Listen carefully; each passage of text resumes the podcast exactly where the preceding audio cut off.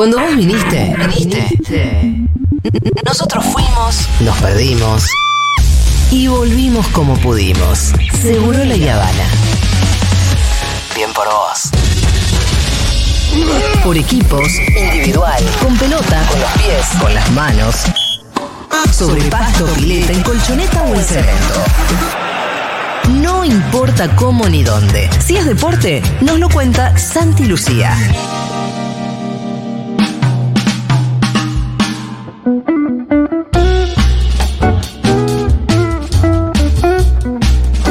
Santi Lucía, muy bien, ¿cómo le va, señor? Tranquilo. Tranquilo. No, lo estoy. Te juro Lindo, que no, digo, qué, qué linda y sufrida victoria la del sábado. Sí, hay muchísimas cosas. Hay para- muchísimas cosas para comentar. Sí, sí, sí, por lo menos para ponerle un- uno de los tantos tamices que cada uno le ponemos al fútbol, ¿no? Porque la verdad que se procesa un partido de fútbol de acuerdo al consumidor, casi, ¿no? ¿Cuál es el tamiz de Santi Lucía? Me parece que hay que ponerlo en línea con lo que viene sucediendo en con Argentina en la Copa del Mundo. Que mm, hay algo muy interesante que tiene que ver con la búsqueda del equipo y ahí creo que, está la, la respuesta más importante, por lo menos que esperaba el cuerpo técnico, que me parece que se dio en el partido frente a Australia, digo, más allá del rendimiento, digo, hay evidencias que en el fútbol muchas veces se dan con la presentación de los equipos que, que ponen los distintos directores técnicos de manera muy explícita en la Copa del Mundo por la continuidad con la que se juegan los partidos. ¿A dónde voy? Del primer partido al segundo, de mm, Arabia Saudita a México, Scaloni cambió a la mitad del equipo. Hizo cinco cambios. Del segundo, México, al tercero, Polonia, hizo cuatro cambios. Una parte importantísima también en cuanto al porcentaje de modificaciones que tuvo que hacer. Y de Polonia a Australia, cambió solamente a uno y por lesión. Entonces, evidentemente ahí creo que hay una certeza, por lo menos desde la lectura del entrenador, de que hay algo que está encontrando. Que lo encuentra en, en el andar, en el camino, en el recorrido, cuando parecía que teníamos todo claro. Bueno, tiene que ver con la historia de esta competencia Se también. pasa siempre en los mundiales, en los que nos ha ido bien, en los que nos ha ido mal, que, que los equipos van mutando. Absolutamente, absolutamente. Y lo que no se modificó, eh, es cierto que esto ha pasado desde el punto de vista individual y los intérpretes que necesita para, para ejecutar una idea, un plan de, un plan de juego. Pero el norte siempre fue el mismo, y eso es lo que de alguna manera da tranquilidad. Digo, la búsqueda de Argentina, su construcción como equipo en, en cuanto a la identidad, a lo que el equipo persigue desde los objetivos que tiene en el juego, eso lo tiene claro. Después es con Juliano, con Lautaro, bueno, verá quién está mejor. Es con Paredes o con Enzo Fernández, será una decisión también que tiene que ver con el rendimiento individual de cada uno. Pero lo que el equipo quiere desde el punto de vista de- del estilo, desde el modelo que lleva adelante, eso creo que está clarísimo y sí empiezan a aparecer eh, distintas variantes, modificaciones que tienen que ver con, con las características y fundamentalmente con los momentos que atraviesan los jugadores, pero la idea está claro y a propósito de la idea hay algo que también es muy importante y, y que no deja de ser llamativo y es casi una obviedad para todos los futboleros que es un equipo que representa al fútbol argentino. Y esto Ah, qué lindo parece- eso que decís. Sí, pero parece una como bu- bueno, sí, lógico, la selección representa, bueno, no siempre ha sucedido que Pero ¿cuánto, con- cuánto- ¿Durante cuántos años, digo, con, eh, con Messi también en la cancha, eh, hablamos de que, de que la gente no tenía una- un sentimiento con la selección como el que tiene años? No, y, y aparte todo el arco futbolero, digo, desde, mm, desde el punto de vista de las distintas lecturas que hay, de- desde las percepciones que se tienen de juego, desde las escuelas de fútbol que di- diferentes, con métodos disímiles que hay en nuestro país. Sin embargo, con este equipo llamativamente hay unanimidad. Y todos, eh, desde, si, si querés ir a- al debate histórico, desde el más al más menotista, todos dicen, esto está bien Claro. lo que está sucediendo. O, o, corro, no, esto está bien. Yo me siento representado Sí. por esto. Y la verdad que es muchísimo. ¿Y qué es Y eso, nos pasa a todos. Eh, creo que ahí está la idiosincrasia del fútbol argentino. Pero en el De- toque. Sí, de ver un equipo que tiene que, que se presenta en todos los partidos como protagonista, que Argentina va a jugar contra cualquiera y es un equipo por- propositivo, que dice, bueno, yo me hago cargo de esto que tiene que pasar en estos 90 minutos. Y que en, en esa búsqueda primaria de intención, es un equipo de, de, toque, es un equipo de ataque, es un equipo de búsqueda, es un equipo que cuando es necesario también es aguerrido y que cuando tiene que raspar raspa, A eso iba, y me cuando tiene que que, ahí- marcar marca, y ahí cuan- también toca una fibra. Y cuando tiene que haber entrega, la hay. Pero cuando hay tiempo para que Di María se juegue el mano a mano y tiene algún lujo, lo hace y tiene respaldo. Me parece que engloba esa idea y algo tan complejo para nosotros, ¿eh? de, de- de describirnos también en el fútbol de cuál es la nuestra. Me parece que, me parece que este equipo eso lo refleja bastante bien y que, digo, más allá de, de la tómbola del resultado y de dónde nos ponga en la Copa del Mundo, eso lo ha logrado Scaloni hace un tiempo y en el Mundial, más allá de todas las variantes que se vienen dando y de buenos y malos momentos del equipo,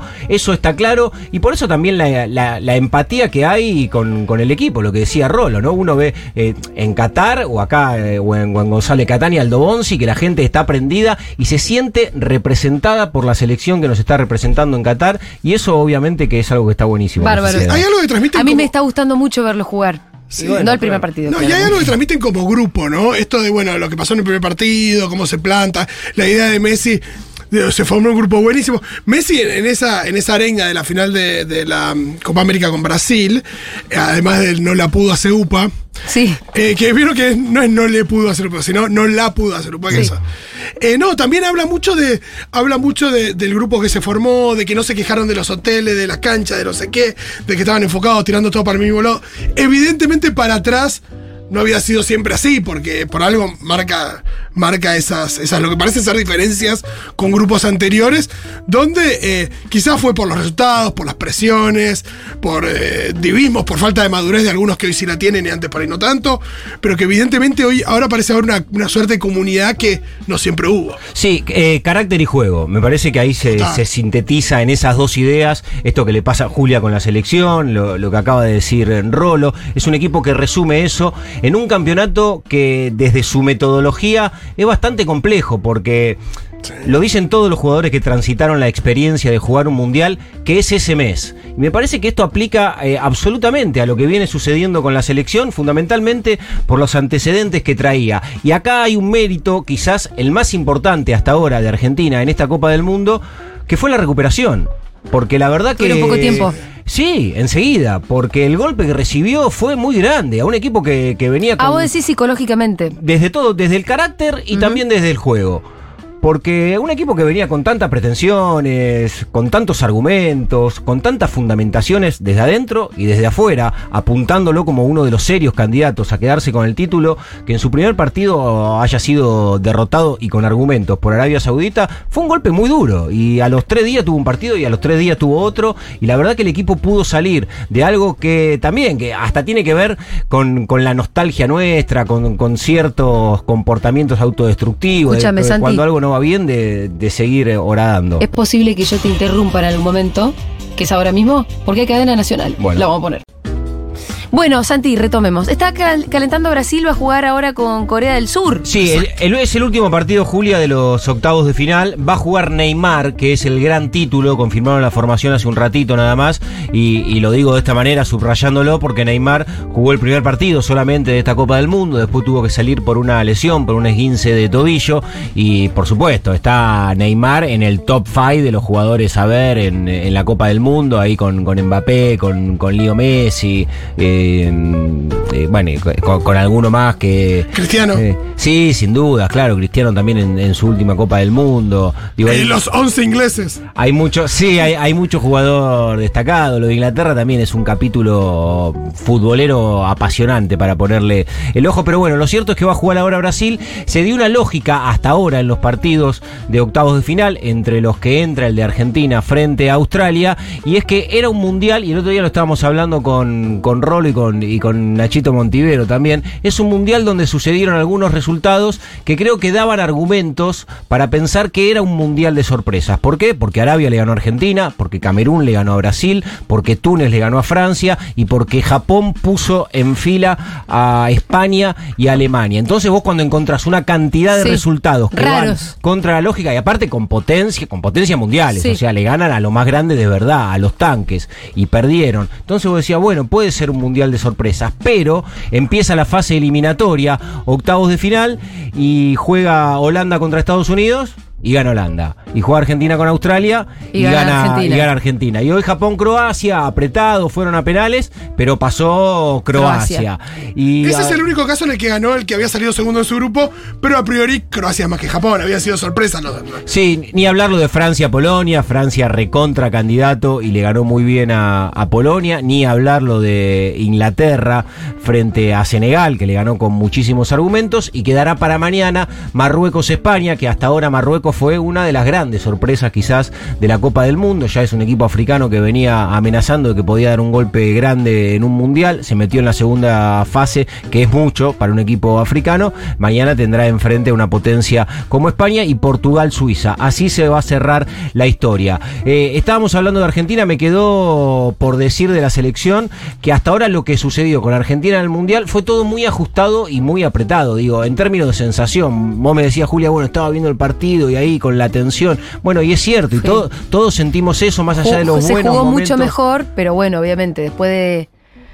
Hubo momentos donde parecía que Sí. llegaba un empate y hubiese sido muy justo, Y ¿no? también es cierto que no dejan de ser rivales que desde el punto de vista del potencial colectivo e individual están a una distancia de Argentina. Digo, la selección argentina tiene la vara puesta bastante más alta que Polonia, México, Arabia Saudita y Australia. Es un equipo que desde el punto de vista del rendimiento, y no, no lo digo como una cuestión eh, de creer que Argentina, digo por lo que demostró este mismo equipo. no, no, no es que estoy pidiendo que Argentina sea algo que, que no lo es, pero por lo que ha transitado hasta acá en la Copa del Mundo, que le haya ganado, después hay un montón de condicionamiento, pero que le ganó ajustado a Australia. Si el Dibu Martínez no tapa esa pelota en el quinto minuto de descuento, quizás hoy estamos hablando de otra cosa.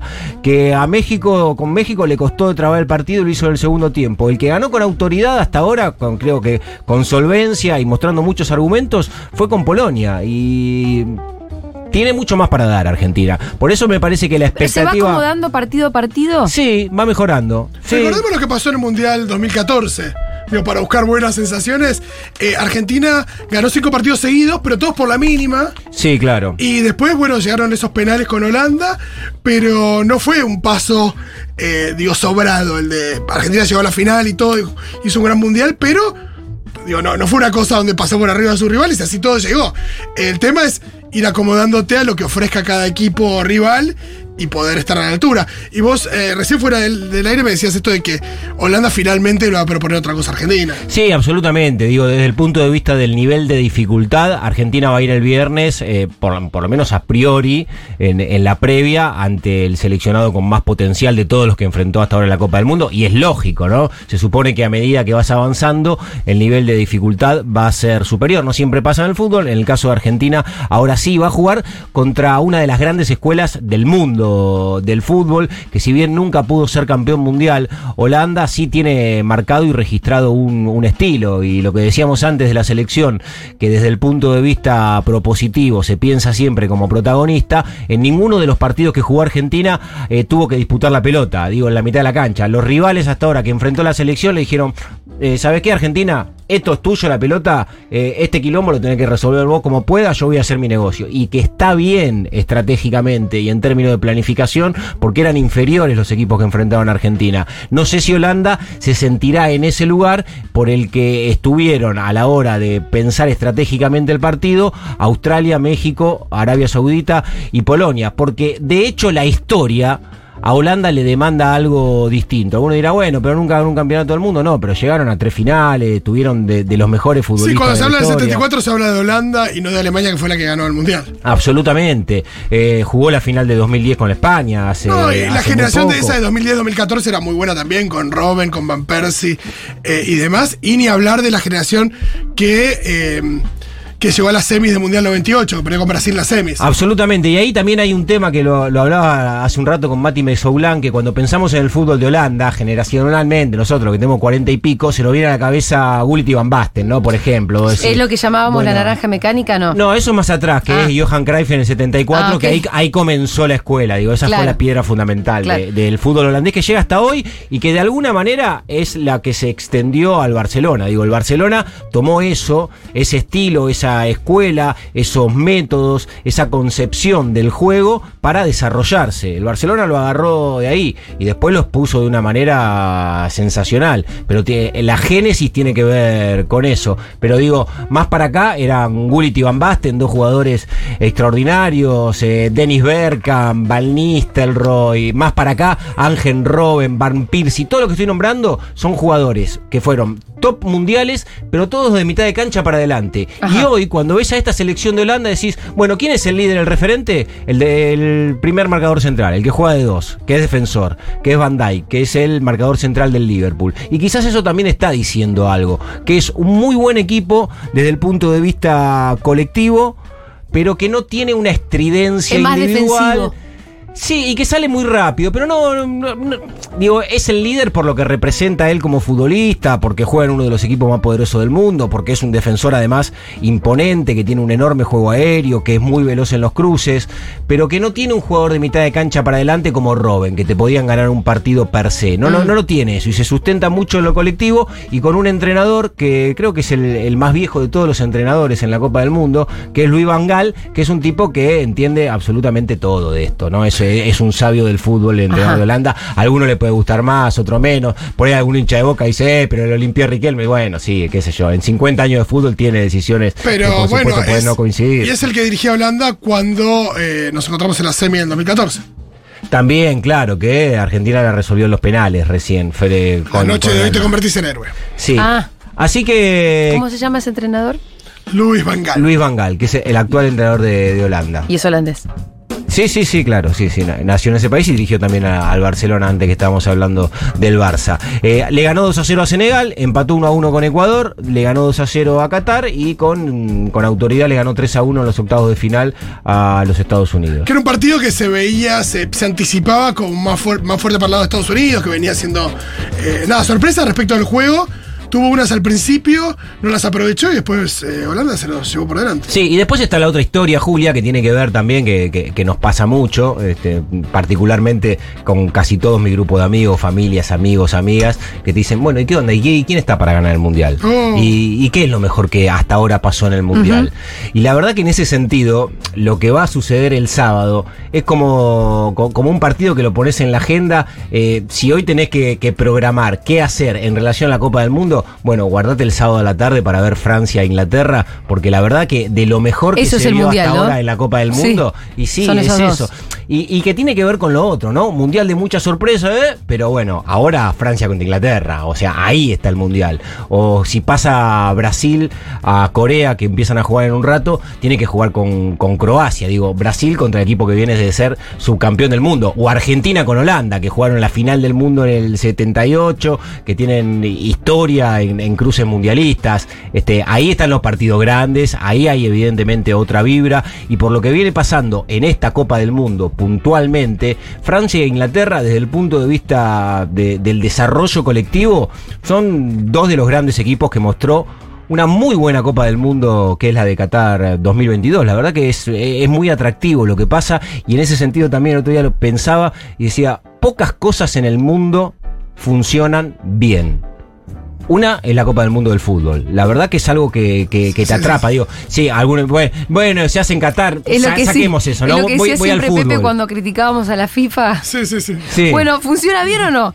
Y está bien organizada. Sí, bueno, y ya, y el mundial que viene. Pero bueno, le podemos poner mil peros, obviamente, ¿no? Pero y el mundial que viene ya va a ser distinto. No, ya le quieren cambiar la cantidad de selección. Porque en vez de 32 van a ser 48, porque va a tener otra metodología de competencia que, no todavía Ni se sabe. Y la última fecha de la fase de grupos. Esto lo deciden cinco señores, los que vemos ahí. No, y, lo que hacen es una extensión del negocio. Digo, es más partido, más guita. Más partido, más guita, más elecciones, más países involucrados. De 32 pasan a 48. Es como el campeonato de los 30 equipos de ¿Y ustedes qué opinan de eso? ¿No, no, no es un poco No, depende de la metodología. Para mí, lo que cambia es la metodología. Si vos haces un.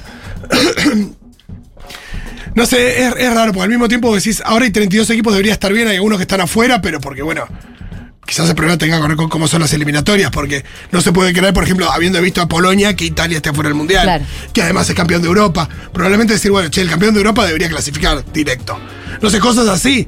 Pero eh, si vos me decís a priori que van a sumar, eh, ¿cuántos equipos quieren sumar? 48 van a ser. 48 en vez de No, 32. está es confirmado que de muchísimo. 32 va, va a 48. Lo que no saben cómo ¿Cuánto van va a durar sí. el mundial? No, va a durar, creo, ahora está en. Son 29 días, creo, el de Qatar. Van a ser 35, creo, el de la, la próxima Copa del Mundo. Porque aparentemente se va a agregar la instancia de 16 avos de final.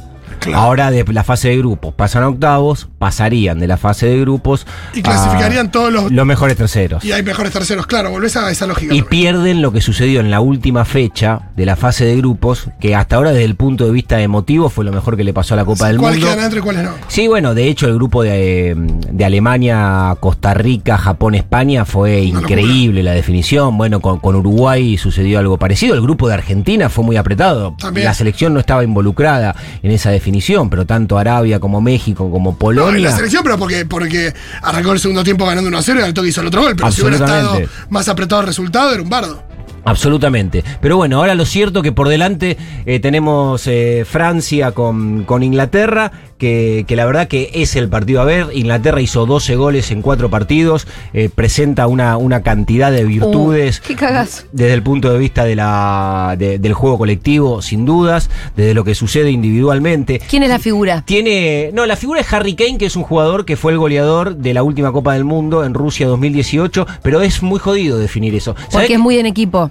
Porque colectivamente tiene, ti- es un equipo que tiene brillo, tiene a Foden, a Bellingham, eh, a Grealish, a Saka, digo, cada, cada uno de los jugadores que vos elijas de, de Inglaterra, fundamentalmente de mitad de la cancha para adelante, y todos tuvieron buenos rendimientos. Y además con el valor agregado que Bellingham, eh, Saka, Foden tienen 21 años, No, son, son son todos, son pibitos, y que ya están hechos, que Foden es figura del Manchester City, que es equipo top mundial hoy, este, Saka es figura del Arsenal. No, y el banco es una locura, porque en el banco ayer estaba Grealish, Sí, estaba Alexander. Arnold, digo, jugadores que, nada, jugadores de 100 millones de Tiene, dólares. tiene experiencia y tiene, tiene en, en, en Maguire, en Kane, en Pickford. Digo, eh, es una combinación y es una selección que, que está armada con un, un enorme funcionamiento y con muchas virtudes individuales.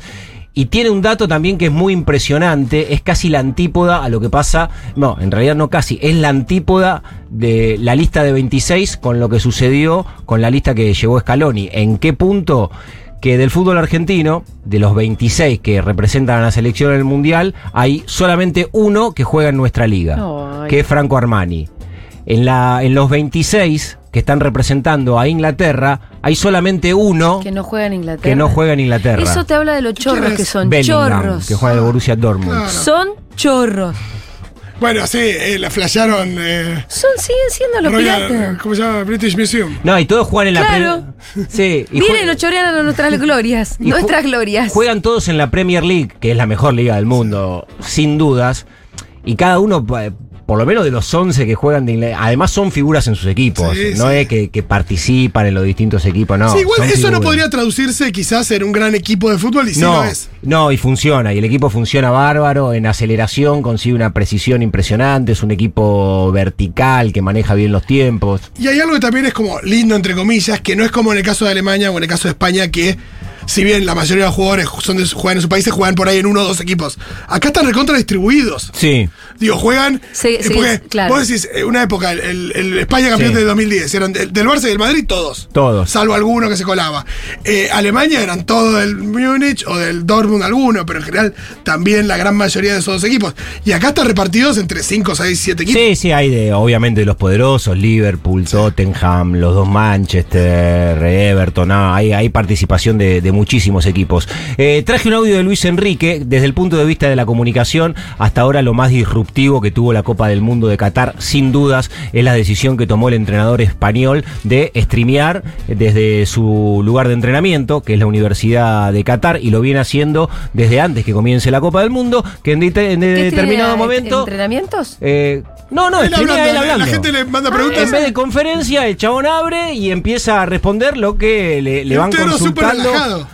No, sí, de- desde distintos puntos del mundo. Aparte, la cantidad de, Mensajes, sí, de, de mensajes que tiene y de visualizaciones son verdaderamente impresionantes. Eh, Luis Enrique ha sido un tipo que se enfrentó permanentemente con, con los periodistas en conferencias de prensa, en notas individuales. Eh, casi nos decían los periodistas españoles que no hay posibilidad de, de una entrevista a Luis Enrique sin, sin cruces, sin choque, sin discusión, sin polémica. Sí, como jugaba Porque también. sí, bueno, ha tenido siempre esa lógica. Y el otro día, cuando estaba streameando, una de las preguntas que le hicieron a Luis Enrique es una de las remanidas, pero en este caso la responde alguien que no es argentino, Messi o Maradona. Bueno, el streamer que dirige la selección de Española dijo esto. ¿Por qué los argentinos tienen que escoger, o un aficionado al fútbol como yo, entre la pulga y el pelusa? La pulga es Dios y el pelusa fue Dios, Dios a nivel futbolístico. Qué suerte que hayan sido argentinos si sois argentinos, lástima que no hubieran sido españoles. Eh, hay una tendencia siempre a comparar los equipos en función de los entrenadores. Si fue mejor el Barça de uno o el Barça del otro, el Madrid de uno el Madrid del otro, el, Atlético Madrid de uno del otro, la selección de Pepito o de Manolito. Son equipos diferentes, situaciones diferentes, años diferentes. Simplemente en un año cambian los equipos. ¿Por qué hay esa tendencia a comparar? Yo sé que no pasa nada y que, bueno, puede ser hasta positivo, pero la época del Pelusa fue increíble y nos hizo disfrutar a todos del fútbol y una época en la que un jugador casi podía ganar un mundial solo. En esta época actual eso es más difícil y la pulga o Leo Messi, como le llamáis, es el número uno de la historia del fútbol sin ninguna duda. Bueno, ahí estaba, también tomando partido, como siempre, en casi todo Me lo que, gusta lo eso, que ¿eh? hace. independientemente y- y de la decisión dice- que tome, que tome partido. Sí, absolutamente. Y además eh, lo dirigió a, Sí. a Lionel Messi, tiene una relación de, de cariño, de empatía con el 10 de la selección argentina. Así que siempre está bueno y es muy rico escucharlo a- al técnico del seleccionado español. De hecho, la semana pasada se había hecho viral también una declaración casi hacia los padres del mundo que llevan a sus pibes a las escuelitas de fútbol, que mientras esté disputando una Copa del Mundo con toda la carga y la tensión que eso genera, que un tipo como Luis Enrique diga, llévenlo a los pibes a jugar al fútbol, que se diviertan, no le meta presiones en la cabeza, no le pida que empiecen a ganar cuando tienen seis años, que vayan y que se diviertan y se va bien, después la historia se va encarrilando sola, más o menos esa fue la línea que siguió Luis Enrique, el técnico de España. Eh, una cosa para cerrar, Santi, que me parece que va en, en línea con lo que decís. Restarle dramatismo a las cosas también. Uno sabe lo importante que es y la- lo, lo que nos emociona el fútbol y demás. Pero hay algo en las palabras de Luis Enrique también en como de. Pues el tipo había perdido con, con Japón en su último Japón. partido y no fue a, a, no sé, a. Hay una cosa de, de- de la actitud que pone el chabón y, y también la actitud que se la ve a Messi hoy. De decir, bueno, a Messi, por supuesto, el chabón tiene sueño como lo tienen todos, pero que, que hay algo respecto de, de lo que está en juego que no es que nadie se muere, ¿no? También. No, absolutamente. Me parece que hay algo que también está bueno, Sí. sobre todo por el hecho de poder disfrutar Total. Lo, que, lo que estás atravesando. A mí lo que más alegría me da, el otro día lo decía de Paul, a partir del partido que ganamos el otro día, nada, es disfrutar del mundial. Y después, bueno, el viernes pase lo que pase. Obvio. Bueno, disfrutaste del mundial Sí. hasta Y ahora. disfrutaste varios Sí, partidos. el camino y el recorrido, lindo. porque es algo re- también muy, muy remanido, pero es muy potente, loco, y, lo- y- y lo que pasa da felicidad. Y, y ver lo, que- lo que pasó el otro día después del partido con Australia, en las distintas provincias, en los distintos pro- pueblos. Bueno, está bien. Es, y en es- Bangladesh. Es, eso. Es hermoso, pero también es entender que en el Mundial juegan todos los mejores equipos del Pero mundo. claro que sí. Lo decía Apple el otro día también en Sobredosis. Vos te vas a encontrar con todos los mejores seleccionados del mundo. Puede pasar cualquier cosa. Pero por Sí, supuesto. eh, y mi angustia del por ahí después del primer partido tenía que ver con esto de perdernos el mundial porque ahora fue la primera ronda. Que es verdad que, que eso es un miedo grande porque si eso te lo perdés todo cuando viene lo lindo. Y ahora quedan, después del partido de hoy, van a quedar ocho partidos de 64 en el, Claro. en el mundial. Claro. Y- bueno, disfrutaste del mundial. Y además también entender eso, digo, más allá de la, de la expectativa, de la ilusión, que nunca se gana en la víspera, pero realmente nunca se Eso gana era un que partido de fútbol. No, porque esa frase es de Alejo. Ah, ok, ok, lo es decía casi una de las banderas de, de- de Alejo, pero está muy bien, porque nosotros desde el primero de abril que se sortió el Mundial, que de- desde ese día le estamos ganando a Arabia Saudita. No, Arabia Saudita ya está, listo, estos son Y ahí tres viste. puntos. Y no, y ga- ganaste un partido seis meses hasta que se jugó, y en 90 perdiste. Sí, en los octavos ibas a jugar contra Dinamarca. Bueno, por eso, en la, en la víspera nadie sabe qué puede llegar a pasar, más allá de, de- de los análisis que hay, de que por supuesto hay equipos que son favoritos, de que por ahí tienen más posibilidades y demás, pero nunca, como dice el gran Alejo Apo, nunca se gana un partido en la víspera. Muchas gracias, Santi Chau. Lucía.